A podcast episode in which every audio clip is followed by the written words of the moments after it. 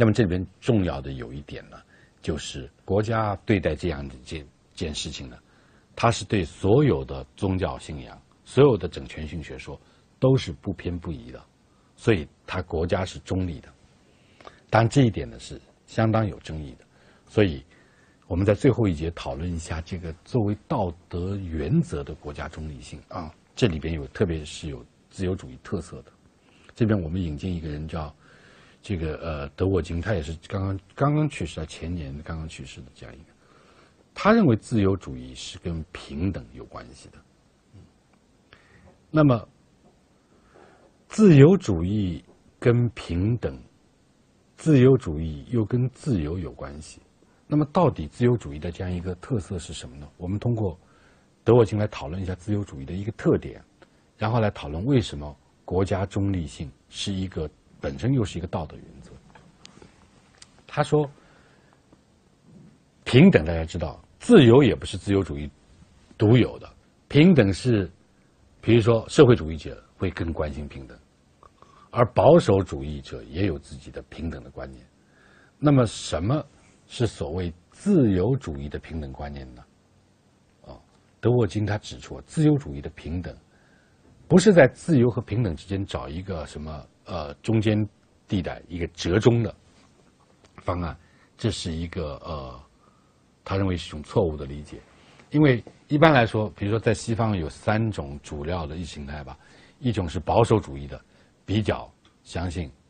个人自由，不太关心平等；而社会主义呢，是特别强调平等，但是呢，好像可以牺牲点自由。那么有人认为自由主义就是在社会主义和保守主义之间呢，找到一个折中的方案，就说比自由主义呢，比这个保守主义自由呃这个平等一点，比社会主义呢啊自由一点。但罗文君说不是这个概念，这个呃。自由主义的平等呢，是有它自己的特定概念。他认为是有两个原则，一个原则是自由主义要求政府平等的对待所有公民；第二个原则要求政府将其公民作为平等的人来对待。这两件事听上去挺拗口的，挺绕的。它一个叫 equally treat，另外一个叫 treat as equal。这两个之间是有什么区别呢？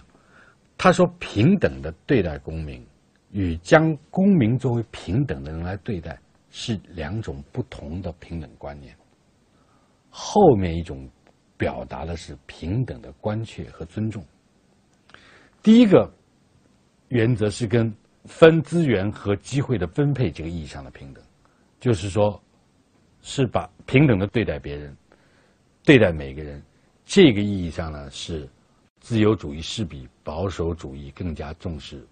平等，但是第二个原则是资格、权利意义上的平等。德沃金认为这才是根本性的，而保守主义与自由主义同样注意这个意义上的平等。也就是说，这个 equally treat 就是同同用同样对，比如说你这里受灾了，那里受灾了。你这里受灾的人，我给你每每每个人五百块这个呃资助；那边受灾的人，我也给你这样每个人五百块资助。这叫 equally treat。在这方面呢，自由主义是要比保守主义更平等一点，社会主义可能更是这样。但是它有一个特点，就是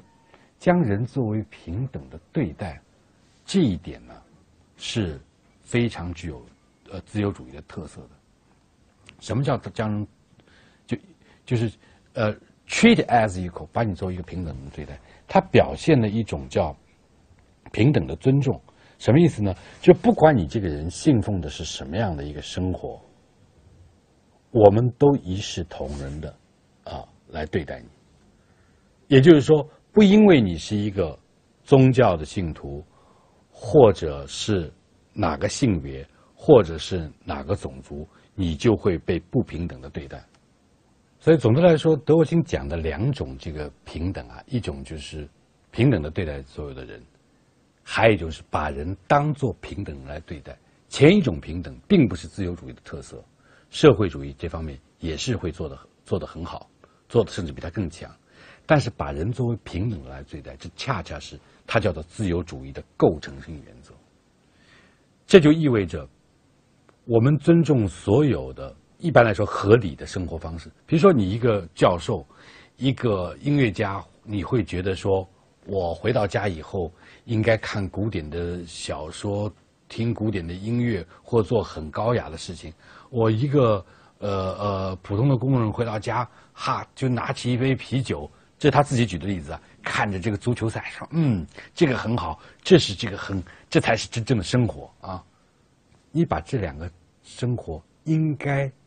区别对待吗？还是应该同等的对待？他说：“自由主义的原则就是说，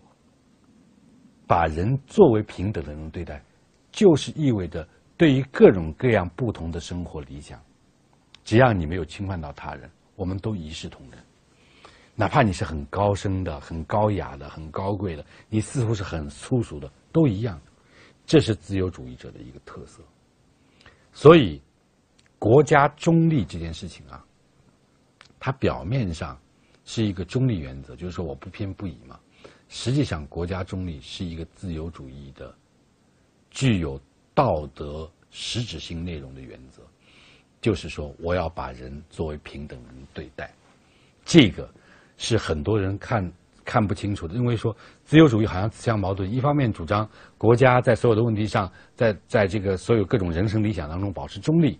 另外一方面呢，实际上他要要求平等，它不是内在一致的。像这是一个这是一个误解。德国经对这个解释的呢是非常清楚。对于所有人的平等，它本身是一个道德原则。是一个道德主张，就是我在现在这样一个民主社会，我就是要不管你多高雅还是多粗俗，所有的关于生活的理想，我都一视同仁的对待。这个本身是一个道德原则，它表现为国家中立。这个中立并不是没有道德这个呃倾向的，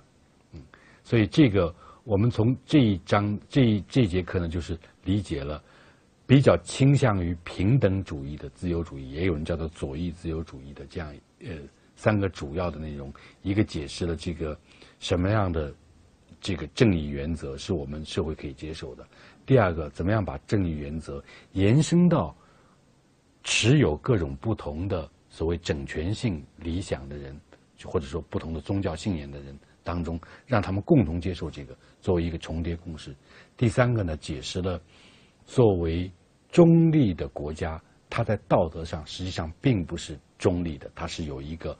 相信平把人作为平等的人来对待这样一个价值原则的。